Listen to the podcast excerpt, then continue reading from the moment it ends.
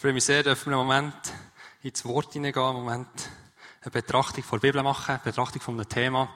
Gott macht alles neu. Das stelle ich so ein bisschen als Titel her, wenn wir uns heute Morgen hier am Sonntag versammelt haben. Wir dürfen Gott kennen, der alles neu macht. Wie gut ist das? Alles neu. Ich weiss nicht, ob das in deinem Leben auch zutrifft, ob du sagst, hey, du hast gerne neue Sachen. Wir haben gestern ein neues Auto. Äh, das ist in der Sommerferien abgelegt und dann hat man es nicht mehr flicken und es war so ein eine Zeitbombe gewesen, bis es der Motor ganz lüpft. Ja, es ist noch so befreiend zu wissen, hey, mal, das verhebt wieder ein bisschen. Oder? Es ist eine, eine Occasion, also kein Neuwagen. Wir haben es den gestern können kaufen. Äh, wir sind dankbar. Hat es die zwei Monate noch gehabt bis heute. Und es gibt eine gewisse Sicherheit. Äh, besonders für meine Frau, aber auch für mich zu wissen, hey, es hebt. Äh, es hebt. Genau. Neue Sachen. Ähm, genau. Ja, drei Fragen mitgenommen, wo wir schnell anschauen, hey, wollen wir überhaupt alles neu? Die erste Frage, Ferien. Bist du eher so der Typ in ein altes Chalet irgendwo im Oberland, vielleicht sogar noch selber Wasser musst mitnehmen, äh, ohne Strom, mit Kerzenlicht, ein paar Tage abschalten, ein bisschen für dich sein? Oder bist du eher der Typ, hey, nein, neu, modern, Grossstadt, irgendwie ein Hotel, vier, fünf, sechs Sterne, was auch immer? Wenn wir die Frage würden offenlegen, glaube ich, wären wir uns nicht so mega einig, dass wir alle ins Neue wollen. Äh, was ich durchaus kann verstehen. Das Auto, wir haben es schon gehört. Hier eine andere Frage. Hey, bist du eher der Oldtimer-Typ, der sagt, hey, mal, das Auto hat schon Stil, hat schon Charakter? Oder sagst du, nein, neu, möglichst viel PS, möglichst wenig Verbrauch, wenn es geht, sogar elektrisch, immer das Neueste vom Neuesten. Wenn du hier könntest auswählen mit 150.000 Franken irgendetwas zu machen, ich glaube, wir würden nicht alle das Gleiche wählen. Ich glaube, wir würden nicht alle das Neue wählen.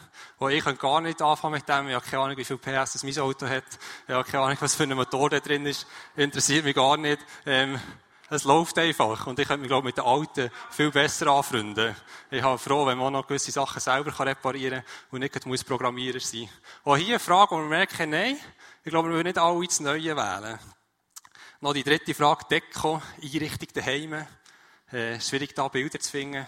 Wir merken, dass Vintage Retro die Sachen auch einen gewissen Wert haben.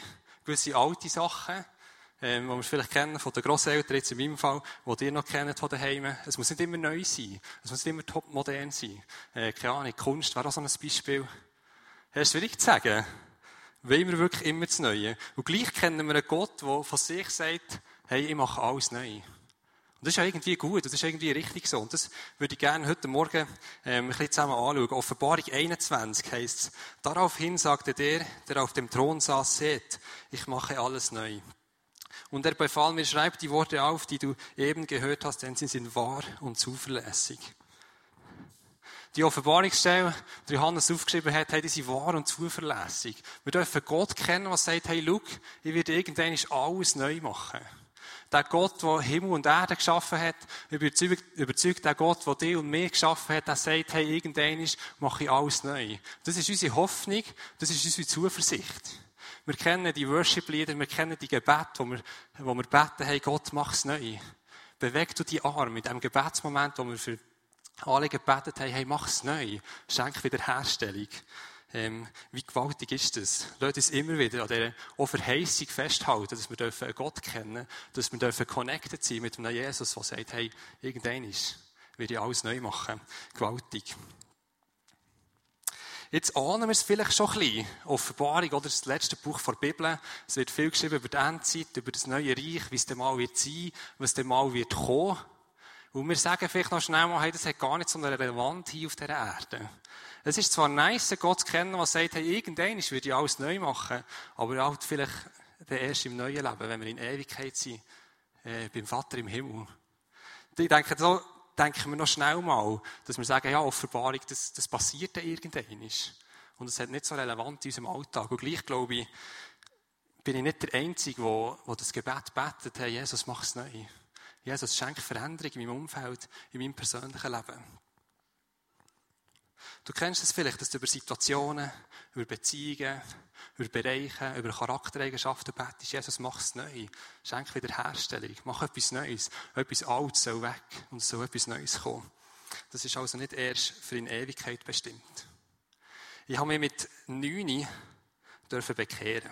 Einem Teenie-Lager hatte ich irgendwie so einen gewissen Respekt gehabt, dass ich nicht ganz so mega nach bin mit Gott. Ich könnte das, glaube ich, nicht so, ja, dann die Zusammenhänge noch nicht so verstanden, wie ich sie vielleicht heute äh, teilweise verstehe. Aber ich habe gemerkt, es kommt irgendwie nicht gut, wenn ich nicht mit dem Jesus unterwegs bin. Und ich habe, glaube ich, aus einem gewissen Respekt von dem, was wir wissen über die Hölle, über die Trennung von Gott, habe ich dann gesagt, hey, ich will irgendwie das nicht. Und habe mit einem Leiter darüber geredet und wir haben zusammen gebetet. Keine Ahnung mehr was. Aber 2. Korinther 5,17 hat er mir dann mitgegeben. Vielmehr wissen wir, wenn jemand zu Christus gehört, er ist eine neue Schöpfung. Das Alte ist vergangen, etwas ganz Neues hat begonnen. Hey, der Vers prägt mich, seit ich neun bin. Irgendwie zu wissen, hey, da ist ein Jesus, der sagt, Dave, mit neun ist etwas Neues geworden in deinem Leben. Mit neun ist etwas Altes vergangen in meinem persönlichen Leben. Und das wollte ich glauben, auch wenn ich es manchmal nicht so sehe. Das wollte ich glauben, dass wir einen Gott haben an unserer Seite, der Sachen neu macht.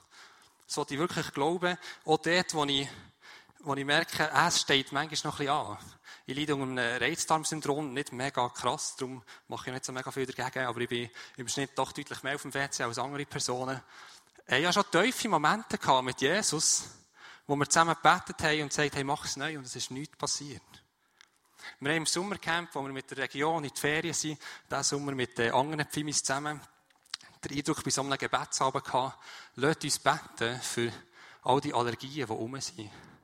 Lasst uns beten in so einem Camp, merkst wie du musst Rücksicht nehmen aufs Kochen, wegen Laktoseintolerant, Gluten, all diese Sachen. Und wir haben gemeint, hey, dort ist so ein Moment, wo Gott eingreift. Und ich habe mich gemeldet und habe gesagt, hey, okay, Laktoseintoleranz äh, ist einmal nicht nachgewiesen, aber ich leide an gewissen Unverträglichkeiten. Und meine Jünger haben gesagt, gesagt oh, Dave, ich habe gar nicht gewusst, Laktoseintoleranz. Ich gesagt, nein, bin ich nicht. Aber bei Heilung sollst du nicht hinten anstehen, hat man mir gelernt. Darum habe ich gesagt, hey, ich will das Gebet in Anspruch nehmen. Es war kraftvoll. Gewesen. Es war tief. Gewesen. Es war echt. Gewesen. Und gleich hat sich nichts verändert in diesem Bereich. Noch krass, darum hat es mich, glaube ich, in der Vorbereitung auch ein getroffen und gesagt, hey Leute, mal heranschauen. Was ist das für ein Gott, der sagt, ich mache alles neu? Was macht er genau neu? Wieso will er es genau neu machen? Was ist sein Charakter?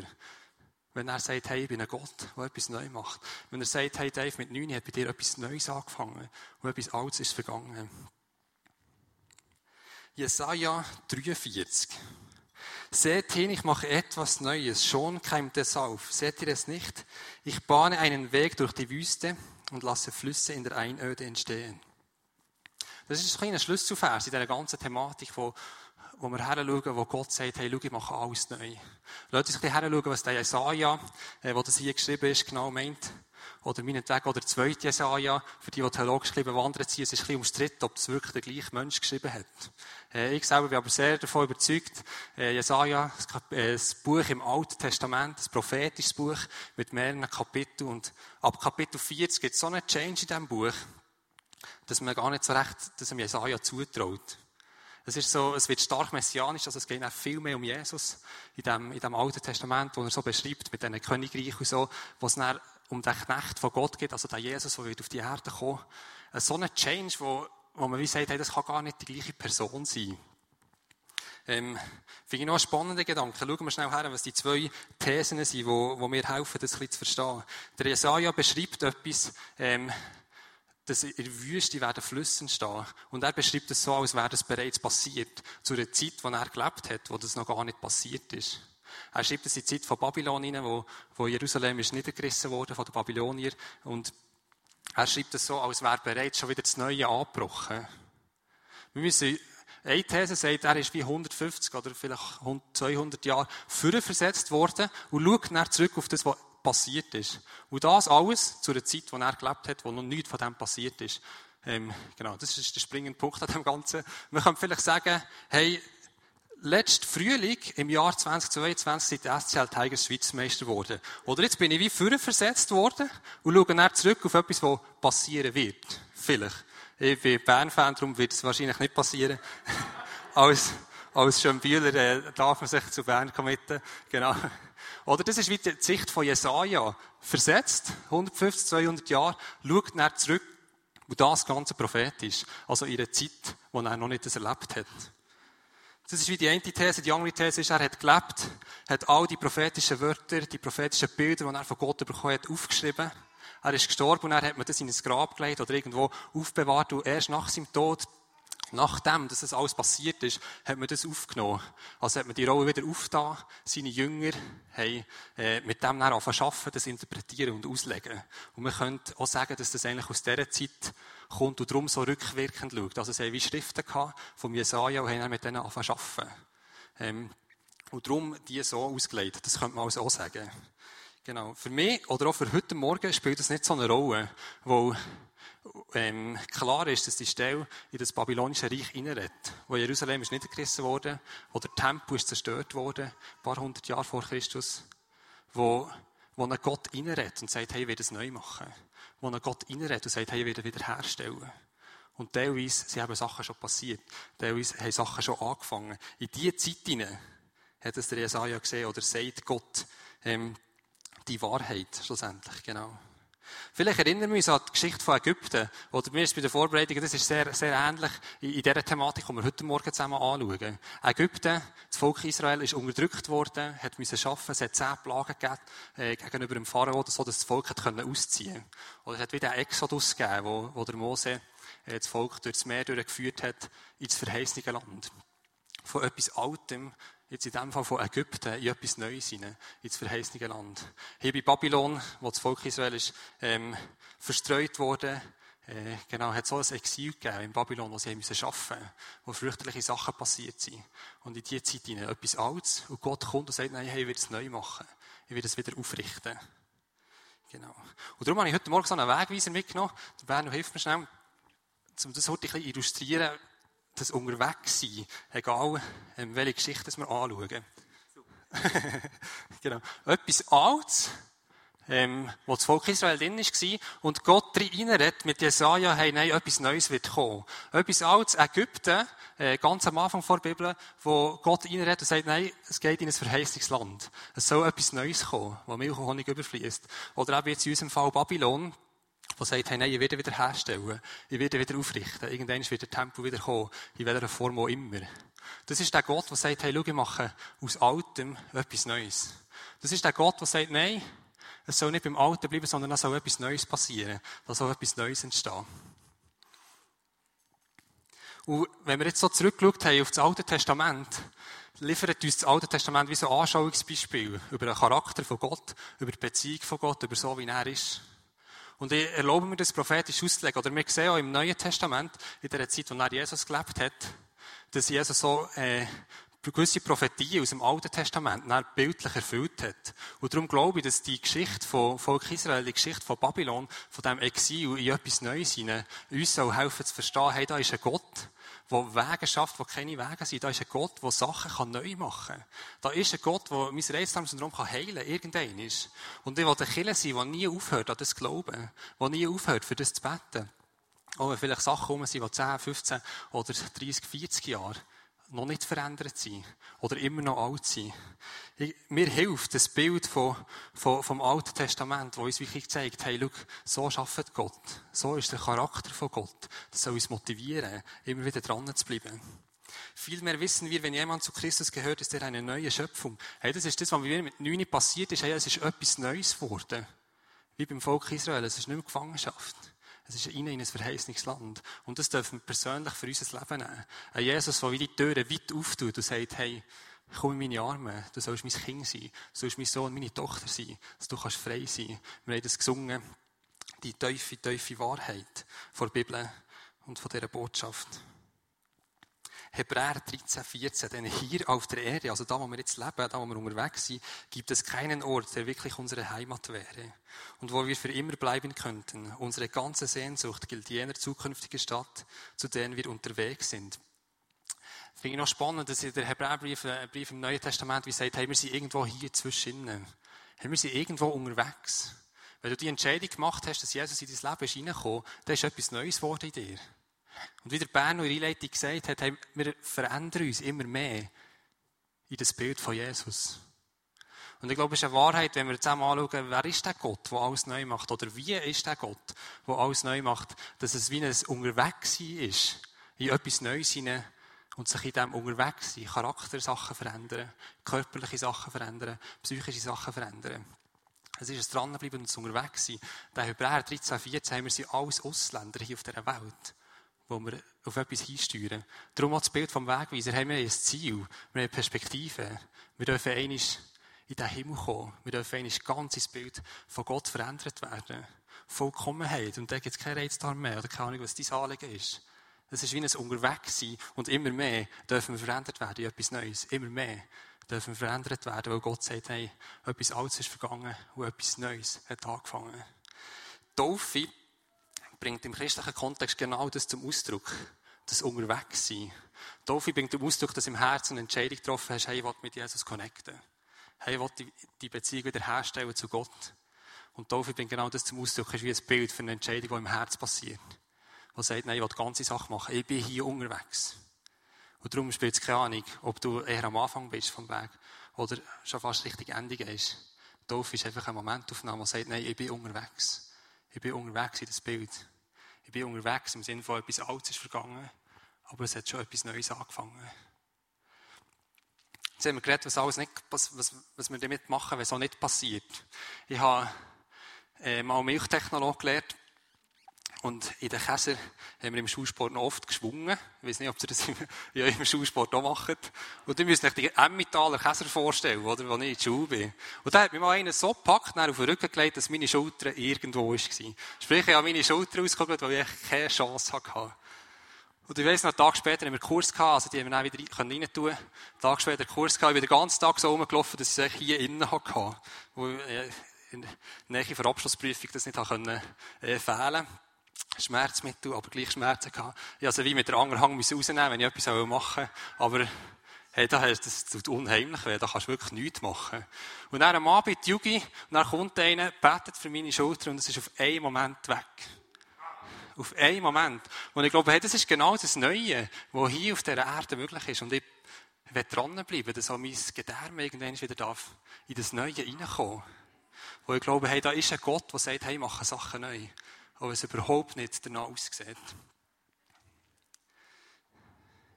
Der Jesaja hat in diesen Stellen, die wir angeschaut haben, das Bild gesehen von, von dem neuen Jerusalem. Er hat Einblick bekommen von dieser Stadt, die mit auf die Erde herabgekommen Wir sind nur Ausländer, bis das passiert. Eine neue Schöpfung. Etwas Gewaltiges Neues. Und er sagt, hey, schau, es hat schon angefangen. Es sind Flüster die Wüste. Und es wird eigentlich alles komplett neu sein. Unsere Hoffnung, äh, unsere Zuversicht. Genau.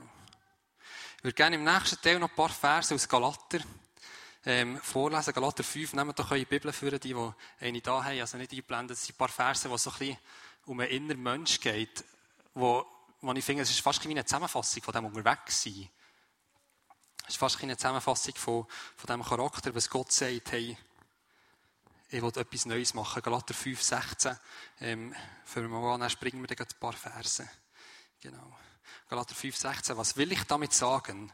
Lasst den Geist Gottes euer Verhalten bestimmen, dann werdet ihr nicht mehr den Begierden eurer eigenen Natur nachgehen. Ein paar Verse später. Im Übrigen ist klar ersichtlich, was die Auswirkungen sind, wenn man sich von der eigenen Natur beherrschen lässt. Sexuelle Unmoral, Schamlosigkeit, Ausschweifung, Götzendienst, okkulte Praktiken, Feindseligkeit, Streit, Eifersucht, Wutausbrüche, Rechthaberei, Zerwürfnisse, Spaltungen, Neid, Trunkenheit, Fressgier und noch vieles andere, was genauso verwerflich ist. Ich kann euch diesbezüglich nur warnen, wie ich es schon früher getan habe. Wer so lebt und handelt, wird keinen Anteil am Reich Gottes bekommen. Dem Erbe, das Gott für uns bereithält. Ja, das sind noch taffe Worte, die wirklich ans Innere gehen, wo er uns direkt anspricht. Aber dort ist nicht fertig. Es heißt, die Frucht hingegen, also die positive Seite, die der Geist Gottes hervorbringt, besteht in Liebe, Freude, Frieden, Geduld, Freundlichkeit, Güte, Treue, Rücksichtnahme, und Selbstbeherrschung. Gegen solches Verhalten hat kein Gesetz etwas einzuwenden. Nun, wer zu Christus Jesus gehört, hat seine eigene Natur mit ihren Leidenschaften und Begierden gekreuzigt. Da wir also durch Gottes Geist ein neues Leben empfangen haben, wollen wir, wollen wir uns jetzt auf Schritt und Tritt von diesem Geist bestimmen lassen. Wir wollen nicht überheblich auftreten, einander nicht provozieren und nicht neidisch aufeinander sein. Das ist so wirklich die zwei Seiten von dem, von dem Wegweisen, wo wir unterwegs sind. Auf was schauen wir? Auf was steuern wir? Wir haben in der letzten Zeit viel als über Einheit geredet, als Kille, wo wir unterwegs sind. Äh, Kille mit mehreren Standorten. das ist manchmal noch eine Challenge, auch nicht eifersüchtig zu sein aufeinander. Wir hatten letzten Donnerstag eine geniale Mitgliederversammlung hier, wo wir von diesem Traum und von dieser Vision erzählt haben, von Langnau. Und ich war in diesem Raum innen, in diesem Dachstock 5, wo wir äh, für Langnau kaufen und umbauen Und es könnte Gedanken aufkommen, hey, eigentlich wäre es so nice, dort drinnen Gottesdienst zu feiern. Eigentlich wäre es so nice, im Sonnenraum ähm, können Yugi machen, können Homecamps machen. Wenn ich noch nicht geheiratet wäre, ich würde auch in diesem Raum heiraten, wo er wirklich richtig nice ist, der Dachstock, wo er wirklich richtig gut wird. Aber nein, haben wir sie unterwegs in dem Neuen, wo wir sagen, hey, nein, lasst uns freuen mit Langnau, lasst uns Geld zusammenlegen, dass sie uns daheim haben als Killer, wo sich das Reich Gottes darf ausbreiten. Das sind wie so die zwei Seiten, wo wir merken, hey, nein, auf was schauen wir?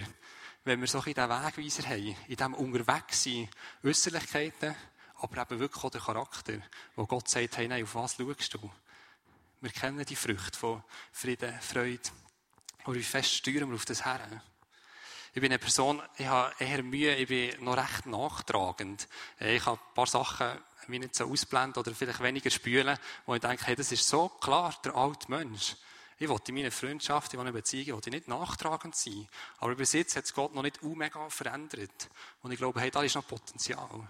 Da ist es unterwegs sein, dass Gott es verändert. Und ich werde dich fragen, ganz persönlich, ich habe hier alt und neu aufgeschrieben, was schreibst du auf den Wegweiser? Was sind deine Worte, wo, wo du auf den Wegweiser schreibst, wo du sagst, hey, ich bin unterwegs von, vielleicht genau von meinem Reizdarm, von dem, dass ich nachtragend bin, in etwas Neues hinein, dass ich mich mehr freuen kann mit anderen. Wir haben die Früchte aufgezählt, Galater 5. Ich werde das Fenster aufsuchen, persönlich nachzudenken, hey, was, was ist dein Alte? Weil ich glaube, es hilft, das zu wissen, um aus dem rauszukommen.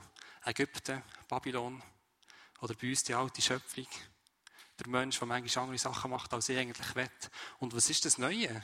Was hat Gott für dich parat, dass du in etwas Neues reinkommen kannst? Lass uns nicht aufgeben für Beziehungen beten. Lass uns nicht aufgeben für Freundschaften beten. Lass uns nicht aufgeben für körperliche Sachen zu beten, wo wir einen Gott kennen, der sagt, hey, ich mache alles neu. Ich werde alles neu machen. Ich möchte fragen, ob du unterwegs bist. Wir haben von diesem Weg geredet, vom Alten ins Neue. Das ist eine Einladung, die Jesus vor 2000 Jahren gemacht hat am Kreuz und hat gesagt, hey, du hast die Möglichkeit, frei zu sein. Du hast die Möglichkeit, ein Kind von mir zu sein. Die Angst, die ich dann hatte, von dem, äh, von dem Trend sein von Gott, vielleicht ist es bei dir etwas Angst, wo du sagst, hey, nein, eigentlich bin ich noch gar nicht auf diesem Weg.